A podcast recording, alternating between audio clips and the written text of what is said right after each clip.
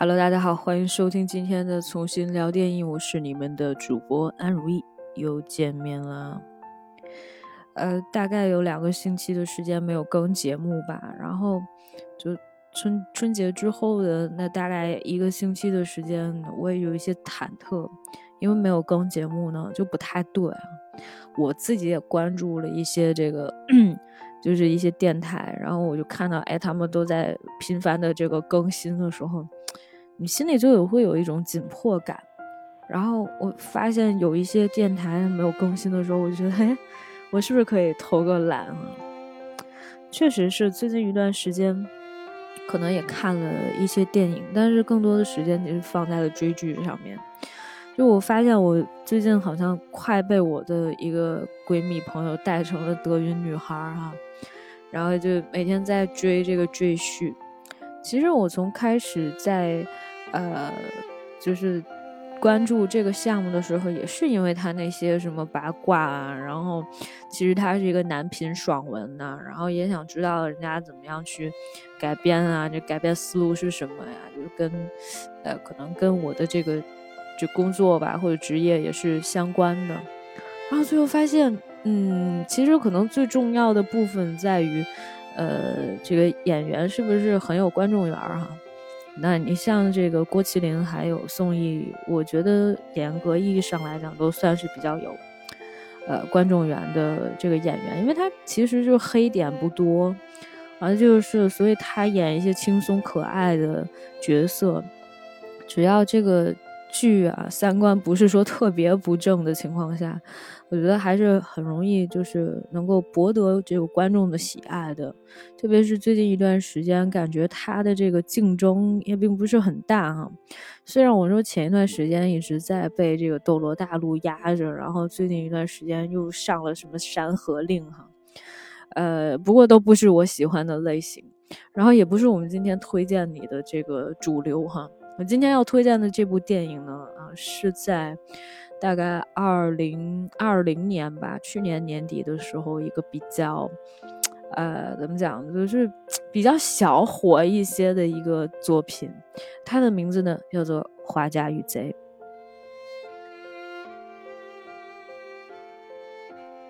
其实说到这个呃电影哈，就是我觉得好像应该也是一个皆知向闻的。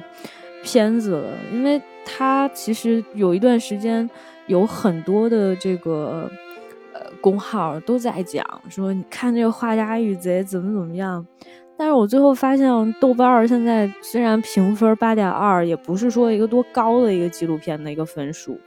而且更加让人觉得诧异的是，你知道评分的人现在只有一千八百多人。就说明，就甚至是我关注的一些就经常看片子、看电影的人都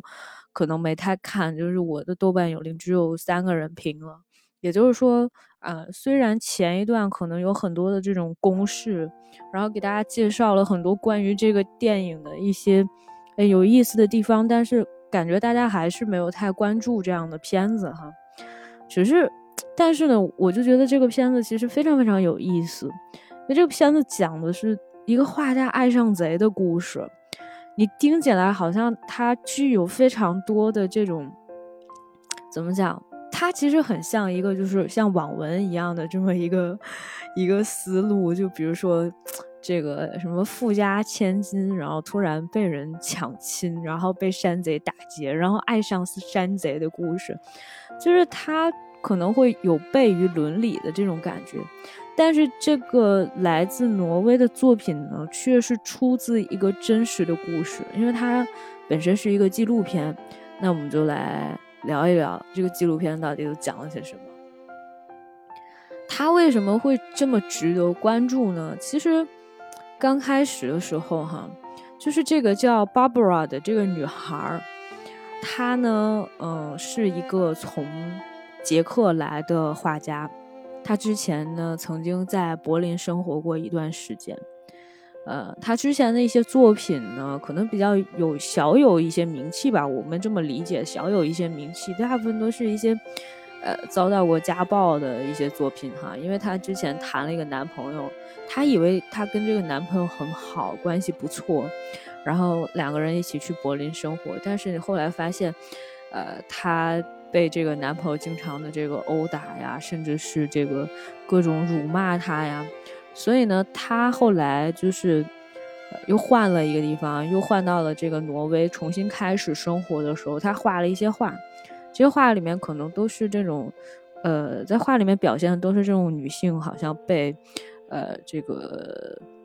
呃，怎么讲，就是就是没有脸的，很多都是捂着脸啊、哭泣啊、痛苦啊的这些情绪上的负面情绪上的一些表达。然后直到就是他来到挪威开始重新生活的时候，他创作了两幅作品，一个呢是这个好像是在草丛里面的鸽子吧，大概这样的一个意象，还有另外。一幅作品呢是，呃，两个小女孩坐在一起的小女孩，然后这两个作品就是在他们办展的时候，这是应该可能是他作品当中比较重要的一个组成部分，或者是两个，呃，比较有价值的作品。结果没有想到呢，就有一天晚上，就这个博物馆的这个监控系统哈，也不是很好的样子，就反正被两个贼偷走了。而且这个监控呢，就全程把两个人，呃，这个就是都录了下来，都拍了下来。而且警察呢，很快的就找到了这两个贼，找到了其中的一个人。这个人的英文名字叫 Bertel，呃，这个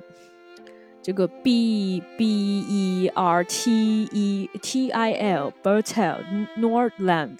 我不知道他这个用这个挪威话应该怎么读啊？反正我们就先就他 Carl Carl Bertel，我们就管他叫 Bertel。然后那个另外那个画家叫 Barbara，他们呢就是在对峙这件事情。而且曾经呢，就是有一次巴贝尔在这个庭审的时候呢，见到了这个 Bertel，这个这个偷画的贼，偷画的贼。然后但是这个偷画的贼呢，他是一个瘾君子。就他经常会吸毒，所以呢，就是说，其实他在，呃，偷画的时候，他整个人是一个嗨大了的一个状态，他不知道自己在干什么。所以你问他说，你知不知道这个画你把它放在哪里了？或你偷完了是卖掉了，卖，或者是放在一个什么地下这种交易的地方去了？他都不知道，他完全不记得。然后这个画家就对他很好奇，然后就说我可能问这个问题有点。有点奇怪啊，但是我很想知道，你把这幅画怎么样？就是你为什么要偷这幅画？而这个小偷也挺有意思，小偷是觉得说，他说我觉得这个画好看，啊，就是因为这个然后才偷的。于是呢，就是最后这个画家好像也没有起诉他吧，我就不太记得了。但是他做了一个比较惊人的决定，就是他想用这个小偷。然后去创作自己的画作，所以他要求这个小偷呢去帮助他完成一些作品，给他当模特。然后在这个过程当中呢，也慢慢的就是跟这个小偷聊天啊，然后聊他的日常啊。时间长了以后呢，就两个人成为了某种意义上的朋友。这个当然，我们刚才说的就是这是从画家的角度来叙述这件事情。而且就是很有意思的地方在于什么呢？就是这个画家终于有一天，他因为他可能就是是比较写实风格的那种画家，所以他有的时候会拍照，拍了照以后创作一些画作。他有一次呢，就画了一幅画。他画的那幅画上面呢，就是这个叫 Bertel 的这个呃小偷。其实这个小偷长得挺白净的，身上有很多纹身，呃，戴一个眼镜，呃，这个这是什么？不算是莫西干头，不知道那是什么头，就反正他中间头发是留着的，比较长，梳到后面，然后两边头发都剃掉了嘛，就还挺有艺术感的，而且，呃，身材也还可以，就是那种浓眉大眼的。也没有浓眉了，就大眼睛的那种白人，长得还可以。然后他就根据这个男生的样子，呃，创作了一个作品。而且呢，在这个作品里面是这个男生拿着一个酒杯哈，然后好像在就那个酒杯还有一些倾斜，他在低头看那个酒杯。但是那个画面其实挺美的，而且你就感觉那个男人很优雅。他第一次把这个画呈现给那个小偷看的时候，小偷就哭了，就包菜整个人就呆了，就他眼神都是直勾勾的，你就看着他，就是那一刻的时候，你就觉得啊无比的震撼。我不知道为什么，就我也有看影评，就有人讲说，说那个 Bertel 看的那个画哭了的时候，他说他自己也哭了。然后我其实也有一种哭了的感觉，因为可能，呃，在这个。我们试图去揣测 Bertel 的想法的时候，我会觉得说，可能从来都没有人太关注他，因为作为他来讲，他是一个瘾君子，然后他又偷东西，呃，这个也没有一个正经的工作哈，就是一个小混混。但是呢，却有这么一个人，他真心实意的去对你，甚至是把你，呃，人生当中，或者是说他看到你生活当中的你。这个人整个状态当中的一个亮点，把它画出来，成为了一个画作。而且这个画作，其实本身某种意义上来说，我觉得 Bertel 对 Barbara 也是那种，就我很欣赏这个人的一些作品。然后这个女孩也特别感兴趣，就每次总会问他说：“哎，你还记不记得你当时偷这个画的时候你是怎么想的？”然后就 Bertel 也很，他有时候觉得很诧异，或者是说。也很无奈，他说：“我能记得的东西我都告诉你了，所以就我也没有什么好讲的。总之时间长了呢，就是因为这个画作可能打开了 Bertel 的这个内心一样，然后两人就成为这种无话不谈的朋友。Bertel 会带着这个 Barbara 回自己的家里面，然后给他介绍自己家里面的一些艺术品。”然后 Barbara 就发现，哦，原来 Bertel 不是一个就是那种生活很糜烂的人，而是说他的这个生活里面还是会有一些，哎，就是那种很艺术的呈现的一些东西。就是说，这个人真的对艺术有一种独特的欣赏品味。所以两个人就聊很多天，而且呢，就不知不觉呢，这个 Barbara 可能变成了 Bertel 生命当中一个比较重要的人，因为他有时候会。在晚上夜深人静的时候，突然有一天，就是有人敲门啊，是 Bartel 来了。来了之后就一脸沮丧，就跟 Barbara 说：“哎，我今天心情不好，啊，不太开心。”呃，Barbara 就说：“啊，我也不知道你发生了什么事情，但是我觉得我就是可以这样陪着你。”啊，Bartel 就坐在他们家沙发上，然后坐几个小时都不怎么说话。而且有时候眼睛里面含着泪，就你看着一个大男人，有时候也挺可怜、挺可爱的，呃，然后他就说，就沉淀完了之后就好，就说好，那我那我要走了，呃，然后这个 Barbara 就把他送出去，然后巴特还在哭，呃，抱着 Barbara 说两句话什么的就离开了。就是你会觉得这本来这样的友情应该建立在那种。可能认识多年的朋友身上，但是就很神奇的化学反应就发生在这两个人之间，诶，他们怎么就这么信任对方？甚至是说这样的一个瘾君子，不会感觉到生命当中有一丝丝的这种威胁。结果后来就是在这件事情发生了之后呢，呃，有一段时间，巴巴尔发现自己跟 Bertel 失去了联系，就他找不到这个呃偷他画的贼，找不着 Bertel 的。嗯，在当他再发现 Bertel 的时候呢，他发现 Bertel 在医院里面。听说呢，他偷了朋友的这个车，想要连夜去什么一个什么地方，就感觉自己整个人的状态都不好，想逃离这个地方。然后就关键还是偷了车，偷了车之后呢，还出了严重的车祸。等到他再见到 Bertel 的时候呢，Bertel 在医院里面，啊，他的这个呃臀骨吧，就后面还钉了两颗钉子。就都骨折了，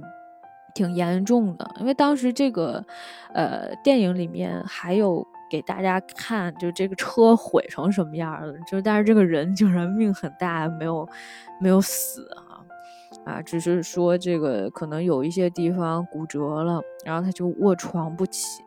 之后呢，这个 Barbara 还是送了他一幅画。送他画的时候呢，就跟他说说这个，有些时候呢，就有一些这个令你感动或者是能够让你振奋的这种，呃，东西或者场景再一次呈现的时候，他可能会帮你迅速回复到一个，呃，比较，呃，这个良好的一个或者是正能量的一个状态里面吧。所以就他当时去见那个 Bertel 的时候，还是给他画了一幅这个画，也就是我们这个。不知道大家能不能看到，这个海报里面呈现出来的这幅画作，画的跟那个照片特别特别像。然后当时，呃，Bertel 还跟他讲说：“哎，我这有一张那个 X 光的照片，那个 X 光照片就是他的那个臀骨的那个屁股那地方钉了两颗钉子。”他说：“我觉得这个挺有意思的，我决定把这个我这 X 光这个这个拍的这个片子送给你。” Barbara 很开心。然后后来他还把那个就看见这个 Bertel 的这个手上面也钉了一个钉子进去，就就就。就是那个钉子是在外面呈现，它本来就是有伤的哈，就反正是一个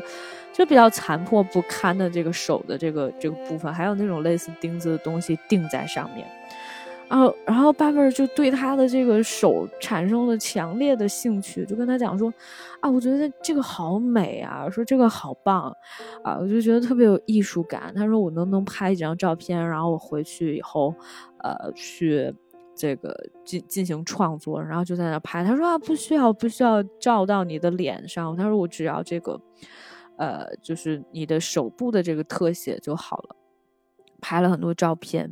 然后那个在此之前哈，在此之前，曾经 Barbara 也邀请过这个 Bertel 他的他和他的那个女朋友，然后两个人就。赤裸着上身吧，就躺在那个沙发上，然后 Bertel 是就是正面朝上，然后他女朋友是，呃，这个对着他，然后躺在他身上面，就只露背的那种，然后还拍了几张照片，挺艺术的。当时也说创作一些作品，这都是后话了。然后呢，这个后来 Barbara 就问他说，那个。呃，你怎么样？是不是这经历过这次以后，还是得回监狱坐牢？因为你这车是偷的，是吧？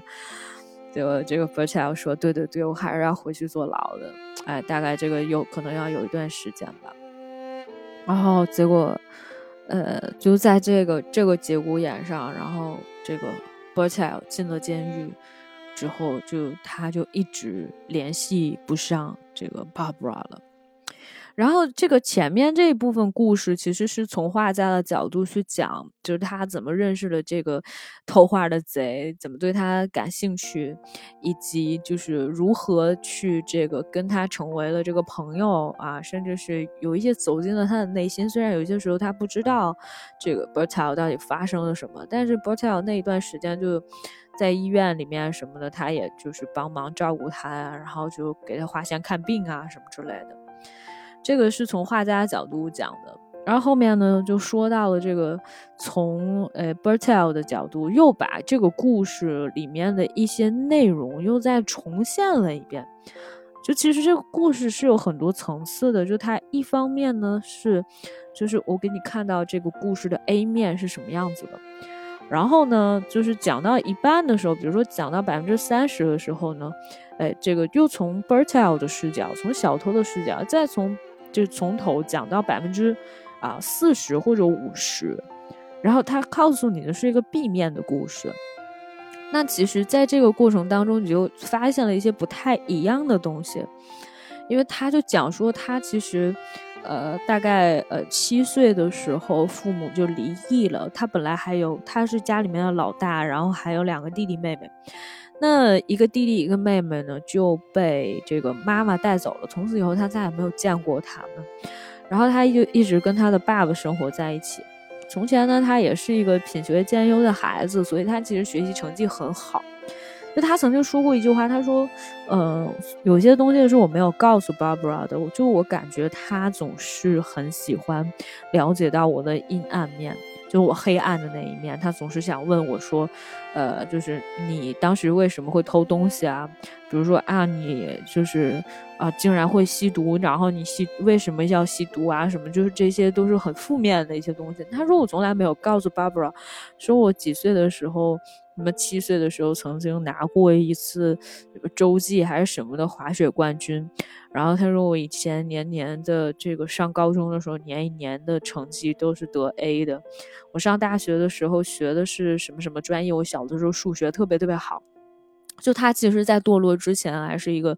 品学兼优的一个孩子，但是后来呢也是误入歧途哈，他还跟了一个挺厉害的一个就是黑社会老大好像是。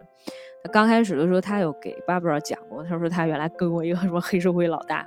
然后他们那个社团嘛，就比属于那种比较历史悠久、很厉害。但是后来就帮派里面就死了很多人，然后就剩下他跟他兄弟了。他说：“你知道这个帮派多厉害吗？什么什么，在那讲。”就我不知道有没有那种古惑仔就吹牛的那种感觉哈，但是还蛮有意思的。而且呢，其实他也讲说，他说，呃，有一部分成分哈，就有点像杜撰的，就比如说偷画的时候的一些细节的东西。他说他其实真的就不太记得，那个时候有点嗨大了。然后他就说他，但是他就吸毒的那段时间，他就觉得他的家庭都在，呃。或者是说他周围的人都感觉比较嫌弃他，都在慢慢慢慢的远离他。这个时候只有一个人，就是 Barbara，很关心他的生活到底是什么样子。然后曾经有一次，他跟他的这个女朋友走在路上的时候，他说他要换点钱，但实际上呢，他是就是说是想去买毒品。然后被他女朋友发现了，然后被他女朋友拦住了，所以他后来就坐在那个公园长椅上面就哭，就跟他女朋友说：“他说你能不能帮我买一点？他说你买一半儿就行，就你你买一半，然后给我四分之一就行，我就抽一点，可不可以？就是那个毒瘾犯上来了嘛。但是他女朋友就说不行，就不可以，很坚决。然后。他就觉得天呐，就好难受。当然，在这个电影里面，他没有最后呈现出来说这个 Bertel 到底有没有买到毒品哈。但总之，他特别沮丧。他那天晚上跟他的这个女朋友可能吵了一架之后，就去到那个 Barbara 的工作室了。就是那天不是 Barbara 说，哎，不知道他出了什么事儿，然后坐在自己家沙发上哭了很久。就是那天 Bertel 其实跟他的女朋友大吵了一架。然后女朋友就说：“那你随便吧，就你想干什么干什么，反正我在的时候你是不能够吸毒的。而且呢，就是后来严重到什么程度，就是 Bertel 觉得，就是他周围的人，因为爸爸已经再婚了，又有自己的家庭，还有自己的孩子，也不是很关心他。然后他女朋友呢，他也觉得就不能够完全的理解自己的想法，或者是说不能够满足他吧。我觉得男人可能有些时候在这一点上比较还是比较幼稚的。”只有那个 Barbara 可能能够包容他一些，所以呢，他就后来跟他女朋友吵了一架以后呢，就说：“哎，女朋友把他的那个东西什么的都清出来了，给他放在一个地方。那大概意思就是说两个人要分手，然后要把他的这个让他把东西都搬出去嘛。然后这个 Bertel 就决心说：那他说我就走了。他也还是为了顾及自己的面子，他又给巴布尔打电话。”就他们俩不是有一段时间啊，就就反正给他打电话说说我要去那么什么森林里面那什么小木屋住一段时间，说那个因为呃我女朋友反正把把东西都给我收拾出来，就让我赶紧走呗。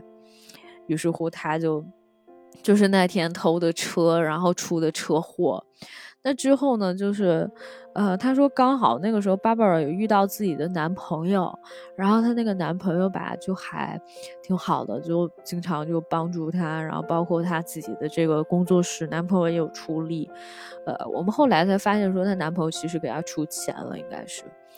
然后这个呃，Bertel 后来这个康复啊什么的，很多医药费也是 Barbara 付的。但是呢，就是在他这个康复完了以后，他不是就进进监狱了嘛？进了监狱之后，他就发现他联系不上 Barbara，就是他怎么给对方打电话，对方都，呃，这个不回，甚至是不接他的电话。他不知道 Barbara 发生了什么，而且内心就有一点点这种遗憾。而且同时在这个过程当中，Bar Bertel 已经就是在监狱里面，呃，这个就开始就是做一些工作啊，然后包括他。也会去，呃，这个做一些复健啊，就锻炼身体啊这些，然后也打算就出了出了狱之后重新生活。但那个就是我在评论里面看到，就是挪威的监狱环境真的太好了，就是就是很像那种青年公寓一样，就是那个第一是这个它不是那种好像铁窗一样，就各种铁栅栏。窗外的风景也很好，然后屋里面的设计呢就有写字台，啊，而且就是你可以摆书啊，然后床啊什么的，就 完全不像一个监狱，你知道吧？就除了人家把门给你锁上这一条以外，就其他的都我感觉就是非常的舒适。我就觉得，哎呀，这个你看人家这个监狱的水准，感觉都比自己住的地方好。哎呀，太惨了，太惨了啊！就是那种环境还是不错的哈，欢迎大家到北欧的监狱去参观、去居住。也说回正题，然后呢，就是他终于就是从那个监狱里面就出来，然后大雪什么的，他就坐上了车，然后看着外面的风景，但是他没有联系上 Barbara。啊！但是在巴贝尔这段时间发生了什么呢？其实对他来说，可能有两个比较致命的问题。一个呢，是他其实工作室当时遇到了一些比较严重的状况，就他其实欠款欠的蛮多的。他有段时间就是不是一直在帮着 b e r c h 做什么复健啊，然后就很多医药费都是他出的嘛。但是呢，实际上他也是比较拮据的，就他并不是一个我们想象当中那种很有名的画家，一幅画卖什么十几万、几十万那种，也是一个就很穷苦的那种画家，潦倒，你知道吧？就欠了大概三个月的工作室的这个房租都没有交啊，很多钱，而且呢，就是被逼到不行，之后才跟她男朋友讲的，就说我欠了大概多少多少欧呀，多少万。一百五一百多万还是多少？就反正钱挺多的。哎呦，一百多万欧应该不是吧？应该不是那么多，我已经有点不记得了。这个不要不要不要怀疑，就不要不要这个迁怒于我对于这个数字的一些敏感度哈。反正是一个就是不小的一个数字啊，欠了不少钱。然后她男朋友可能帮她解决了很大的一部分，同时呢，她男朋友就跟她聊一个事情啊，就这个事情其实挺重要的，就是在就是她男朋友其实是一个三观特别正的人，应该比她大不少，大概十几岁这样子，嗯，就帮 Barbara 分析这个问题。他说，首先呢，就你不应该有一个这样的朋友，就是一个他连他自己生活都没有办法去照顾的。嗯，没有办法去照顾自己的一个人，就他本身可能对你来说就是一个负担，然后你为什么要这样养着他？就是说，不是说，他说我不是说你不能帮他，而是说，就是至少就是在现在这样的一个阶段，就是说他连自己都处理不好他自己的生活，然后就是你帮他的意义在哪？而且你自己现在的生活也出现了各种各样的问题，这是第一。第二呢是说，他说我觉得，嗯，我不知道怎么去理解这件事情，就是你对你朋友的有一些反应是不对的。他会不会举个例子哈，就是别人看到朋友这个受伤了，然后手上面就就打了个钉子什么之类的，第一反应一定是 Oh my God，就是你已经 suffer a lot，是吧？您受了不少委屈，受了不少痛苦，天啊，太可怕了。然后就是会关心或者同情对方，但你的感觉是什么？你的感觉是就是那种惊喜，你知道吧？你就仿佛发现了一片新大陆，就是说，哎呀，这个太美了，这太棒了！就是你以你的朋友的痛苦为快乐，当然就是这是你其中的一个创作的一个源泉，但是这个原动力本身它就是有问题的，它存在着一些就是。可能是三观啊，就是观念上面的一些问题哈，这是其中一个方面。就另外一个就是，我不知道你怎么想的这事儿。然后当时巴布尔也很那个，就很诧异啊。他说出了一句我感觉就整个全部就很点题的一句话，而且我一直在反复去想这句话到底什么。就巴布尔说，他说我觉得我有一瞬间，我觉得。就是我在庭上看见他的那一刻的时候，就我有一种，哎，就是一刹那好像爱上了他的感觉。就我觉得这个真的是，就是国外的那种情侣之间能够讲出来的最真诚的话。而且她男朋友就没有因为这个话分手，你知道吧？因为我觉得在国内的这种就是亲密关系上面来讲，哈，就可能会遇到的问题就是我们没有办法去真诚的去探讨彼此之间内心最最纯正的，或者是说最呃原始的那种想法是什么。这种能够真的就是能够互相聊这个事情，其实是非常之不容易的。然后他们两个就后来还找那个 therapist，就是那种呃心理诊疗师啊，去呃聊他们之间的一些关系怎么去处理啊，包括这个女生。包括 Barbara 自己内心有一些什么样的问题啊，他们都会去找这个，呃，心理治疗师啊，或者是说这个理疗师，然后去跟他去聊，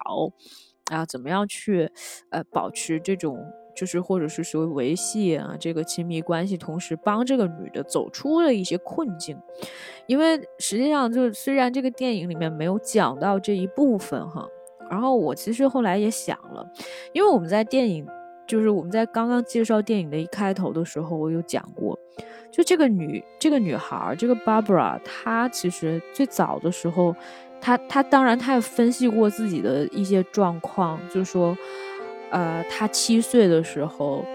她就这个曾经在布拉格，她不之前捷克的嘛，她在布拉格的街头上就曾经看见过一个男的意外车祸去世了。他就站在那儿看了很久，就别人第一反应可能会觉得害怕呀、恐怖啊，他就觉得那好像是上天的，就是某一种，呃，创作啊或者艺术作品，他会觉得那是一个艺术，就他本身观念上就跟其他人不一样。那后来她去了这个，跟了一个这个德国的男朋友，然后去了柏林，然后被家暴，这曾经也是她的一个创作源泉。就所以说，其实有一些时候，黑暗的东西是可以吸引他，呃，做出自己的一些作品的。所以就是，我觉得这个怎么讲呢？就是很多就是黑暗面吧。我今天跟一个同事也在聊这个事情，我说为什么就是。他他就讲说，可能搞艺术的有些时候哈，确实是要跟大众的这个普世的这种三观不太一样，他可能才会另辟蹊径，就是他可能就是视角比较独特一些。所以就当他一瞬间就觉得说，呃，爱上这个贼的时候，可能有几方面的原因，一个是就自己的这个呃画作得到了一些认可。而且他会觉得这样的一个瘾君子，或者是说小偷这样一个，呃，这样一个痞子流氓，然后但是呢，他就是对你很真诚，然后他能够欣赏你的画作，同时呢，就我们刚才也描述过了，就是这个人本身他其实是有一些，呃，这个自己的一些欣赏品味在的。同时呢，呃，这个人其实还蛮有意思的，就是他的一些人生经历是画家没有经历过的。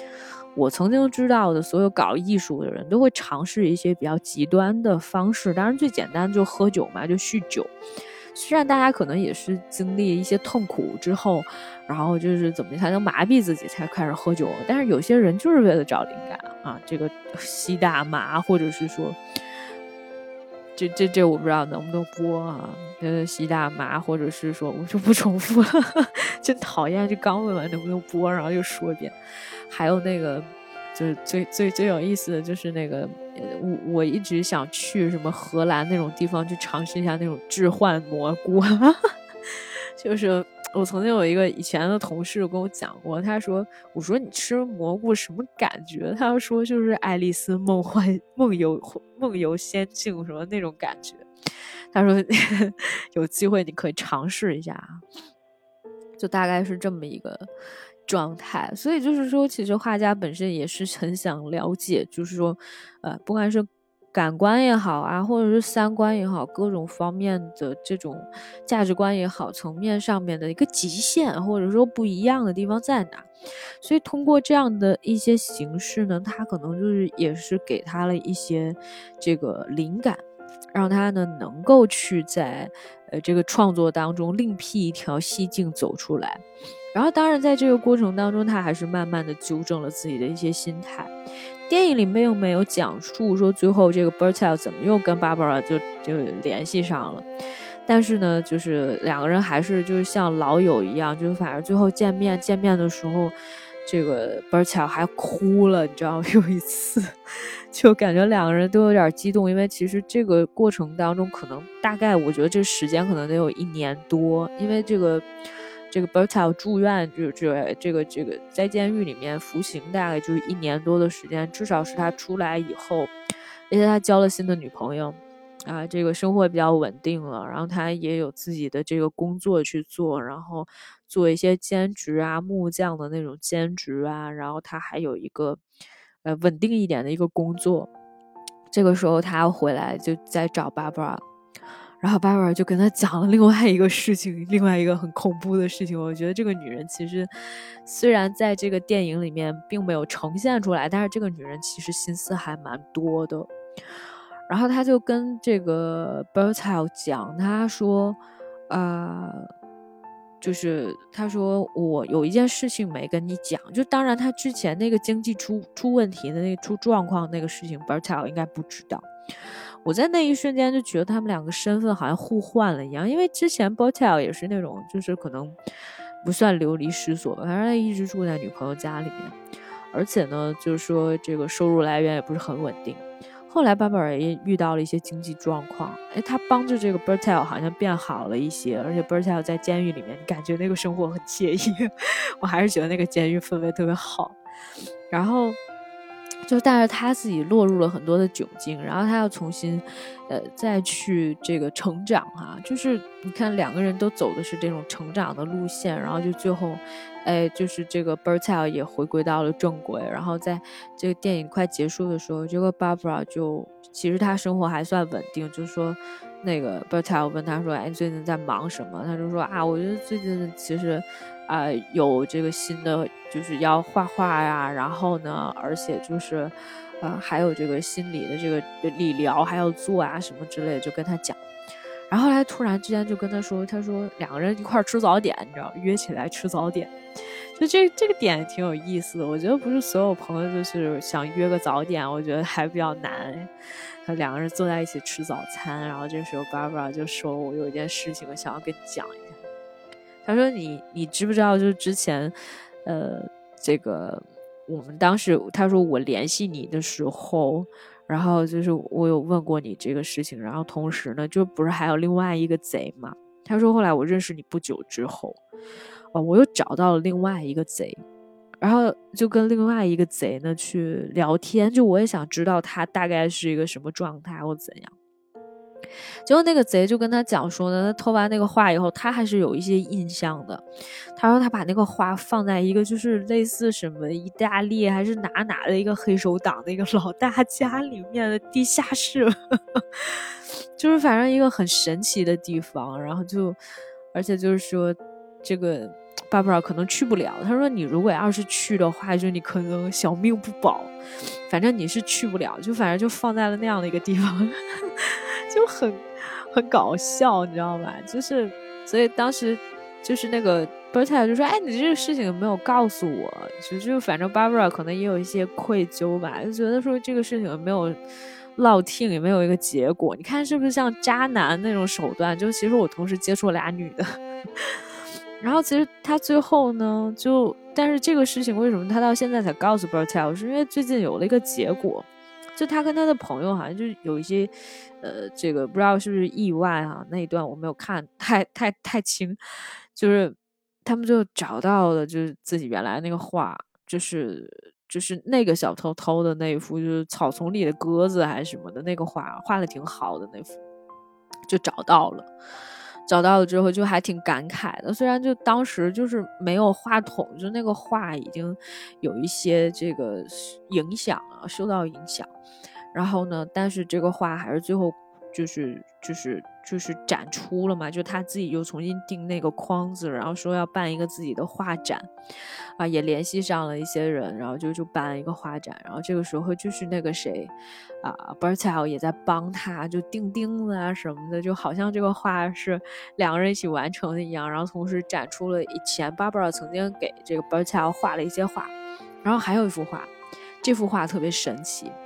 就我在就是呃刚开始的时候也有给大家铺垫过，就是曾经有一次，这个 Barbara 呃他不是拍了照片嘛，就 Bertel 和他女朋友的，当时不是他女朋友趴在那个 Bertel 身上吗？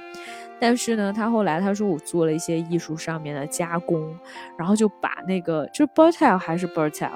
但是呢就把那个女朋友的那个部分呢就换成了自己的背影，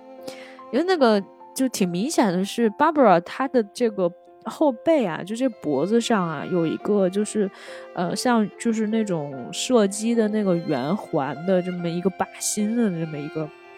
纹身，然后包括就是，其实这个 Bertel 女朋友是。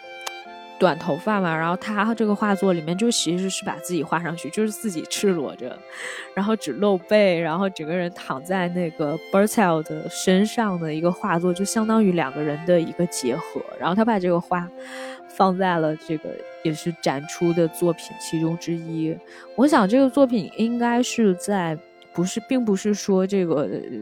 他们两个人，这个 Bertel 进了监狱，然后两个人失联了很长一段时间，这个 Barbara 才画的。而是我觉得他应该挺早就画了，呃，然后就是反正这个电影最后就定格在就他们两个人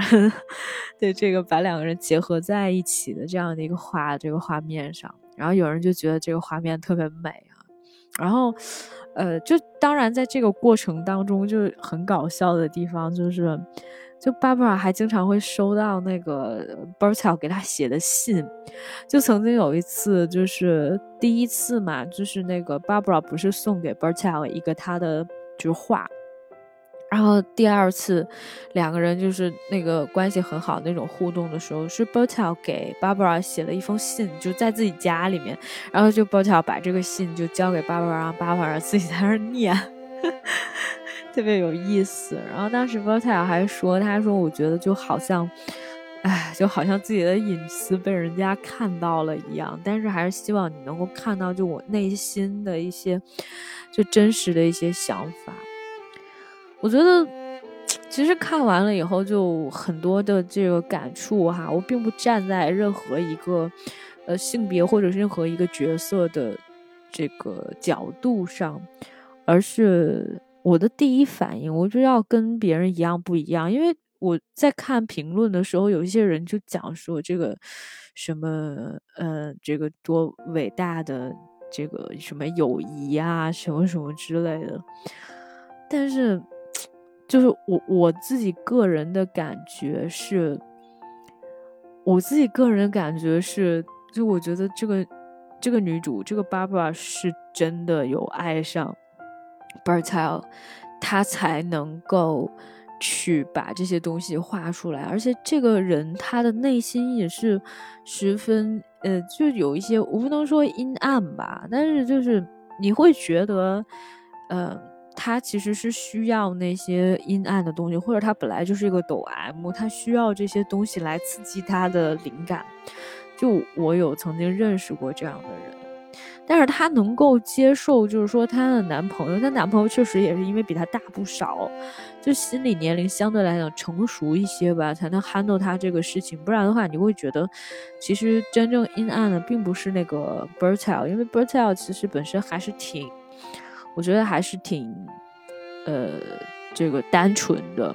只是他误入歧途之后，他内心还是一个小男孩，他犯了很多错误，但是他希望有人能够包容他。能够真正的了解他，他觉得这个巴布尔愿意去了解他，因为觉得周围的人都在不断的放弃他，自己的父亲就觉得我不是很 care 你每天在做什么啊，你给我做了个早餐，我也不是说有多高兴，或者也没有很开心，也没有不开心，总之没有什么反应。然后女朋友因为他要吸毒这个事情呢，又对他很凶啊。当然，我们没有看到就是说太多其他的就是他跟他女朋友这条线里面，但是他就觉得，哎，我女朋友对我也不好。但是只有一个人，就 Barbara 一直能够包容他。但是其实 Barbara 包容他是有一个非常先决的条件的，是因为这个人能给他一些创作的灵感，所以才导致就是说 Barbara 一直想说。